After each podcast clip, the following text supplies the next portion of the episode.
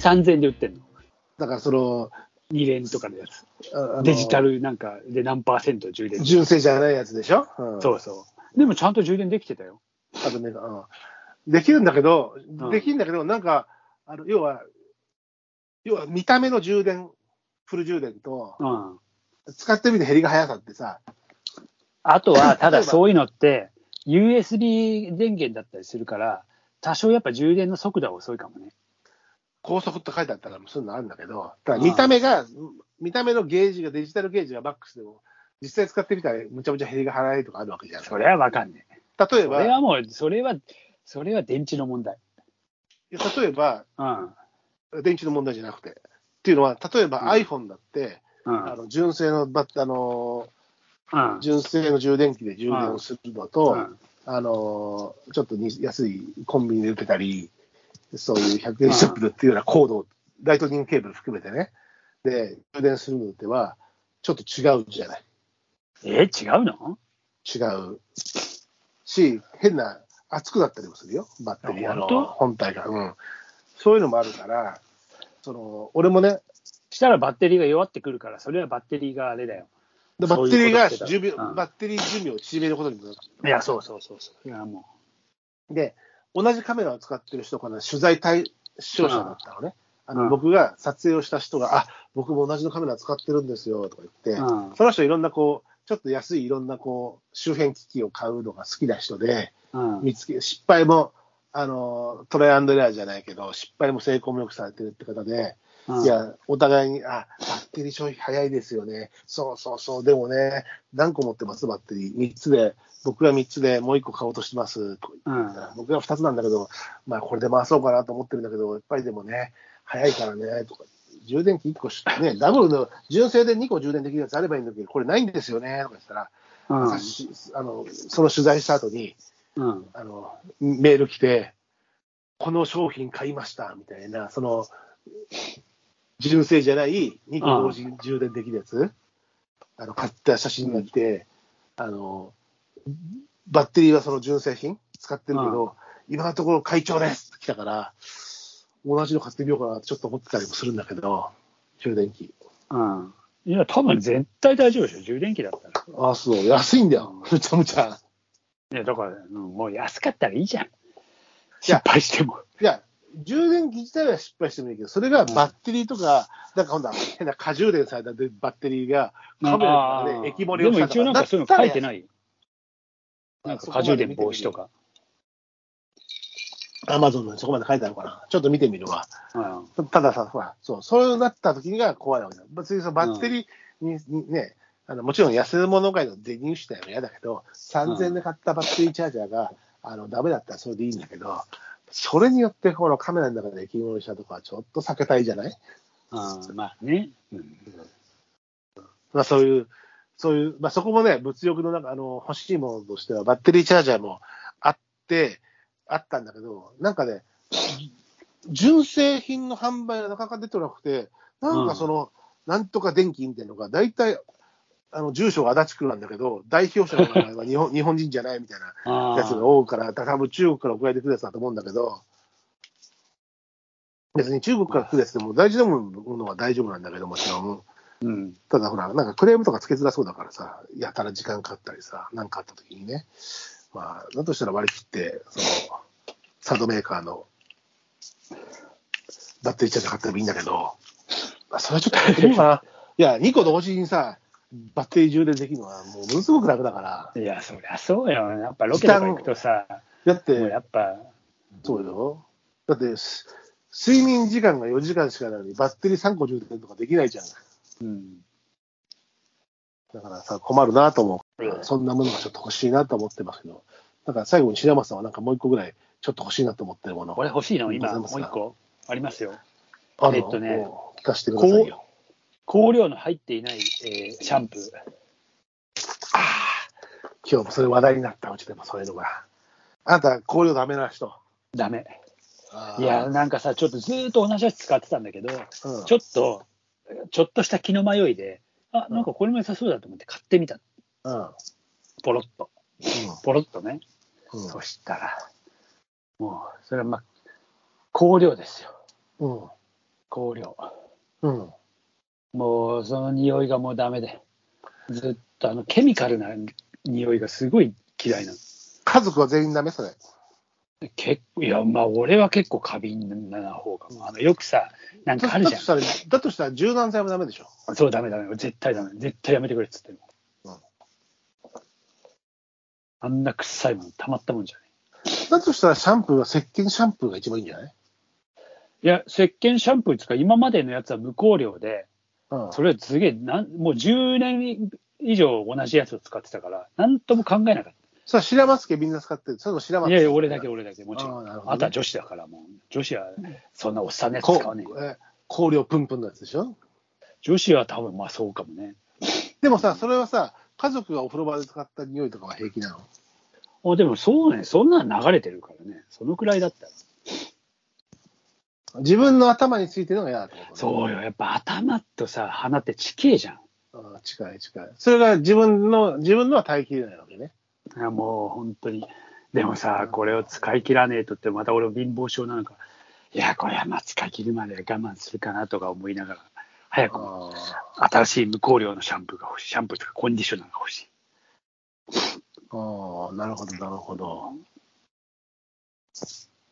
物欲ではないけど、あれだな。そこら辺ね、俺さ、柔軟剤もだからダメだね、白松さん。ダメ。で家族も使わないようななんだっにしてるのね。あの、なんか、あの、お姉ちゃんが陽気になんか、あの、やってるようなコマーシャルの、あの、うん。ああいうのはダメ。うん、自分の服ローラルが。自分の服だと特に嫌で、人のもダメ。まあなるべく、例えば電車の中でそれでもう嫌だっていう、あのまあ、アレルギーな人もいるから、うん、あの匂いって結構鼻につくでしょ。じゃあ例えばさ、ものすごい自分がさ、タイプの可愛い女の子をさ、うん。白松さんって言われたら、ぎゅーっと抱きしめたらさ、うんそのケミカルのシャンプーの香りとさ、あの服からはさ、その柔軟剤の匂いがふわっとしたらどうする？ああまあ、後ろから毛先切りだな。おー、そこまで行く。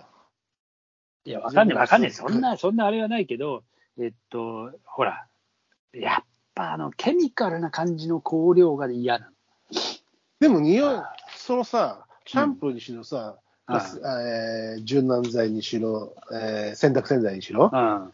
匂いはさ、ケミカル以外はありえないでしょ。うん。いや、だから基本無香料っていうかさ、うん香り、あの、つけてないやつ。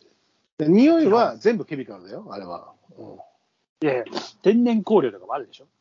まあ、だから、それはだから、いわゆる石鹸臭みたいな、普通の石鹸のだからやつね。天然香料とかじゃなくて、あの、そういうさ、うんなんちゃらフローうんラルうん今日も話題になってる、グリーンスペアなんとかの香りとかうちの奥さんがそれはダメだった話になって、さ。あやっぱそうだうちもね、柔軟剤。まあ、物欲の話ってはちょっとずれるけども、その柔軟剤問題で、で特に夏場は、まあ、僕すごく汗をかくわけで特に外で、家で仕事してるときはそうでもないけど、ただ、汗をかいたタオルとか、うんで、ほ干しとく、かけとくけど、やっぱ乾ききんないで、汗を吸ったものが乾いうん。たりすると、やっぱり臭くなる。雑雑菌繁殖すると臭くなるでしょ？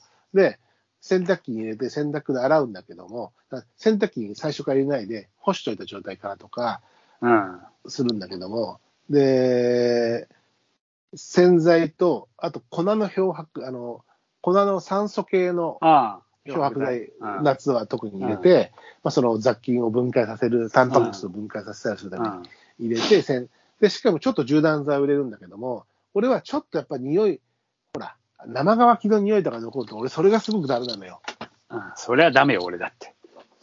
で、俺に対してそれが、あの、匂いに過敏なわけ。よくあるのは T シャツとかで、その T シャツの匂いとしてはあ落ちてるんだけど、襟首のところだけちょっとさ、あの、え襟周りだけさ、T シャツの周りのところが生地が二重になったりするでしょ？その首周りって。うん。あそこが乾きってなくて、ちょっと水を、汗を吸っただけで、雑菌のがふわっと広がる匂いが出たりするからダメで、うんだから漂白の粉を入れて、洗濯もするんだけども、うん。で、やっぱりその、その汗臭さとかを抑えるために、俺はちょっと香料の入った柔軟剤は入れたい派なわけよ。夏場は特に。あら、俺はもうダメだ。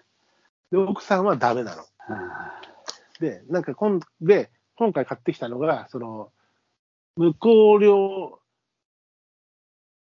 柔軟剤じゃなくて、なんつったかな、消臭剤みたいなやつ。消臭剤みたいなやつを買ってきたの。うん。あの、仕上げ剤として入れる、その柔軟剤のように入れるものなんだけども、消臭剤というもの。それだったら丸く収まるんじゃないかって言って、うん。今日から導入してみて。ただ今日から導入したからって、ね、えまだ選択されたものの中には、せんタンスに入ってるものが、これまで使ってたやつがまだ大多数占めてるんで、それがこう、一回りしてロローテーションするまでは、前の香料が残ってるわけだけども、うん。俺は、あの、ちょっと香りしてほしい派なんだけどね。プンプンすごい強すぎるのはだダメだけども、ただ、嫌いな人からすると、あの、うんちょっとでもダメなんだよね。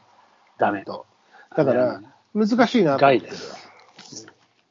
香りの害。香害ってよく言われる言ってる人いるよね、ものすごいね。いや、過敏症っていうか、やっぱ、うん、そうなっちゃうとね。だってしたらその過敏症過敏症ってのは悪い過敏じゃなくて、アレルギーみたいなものだから、あれがどうもね。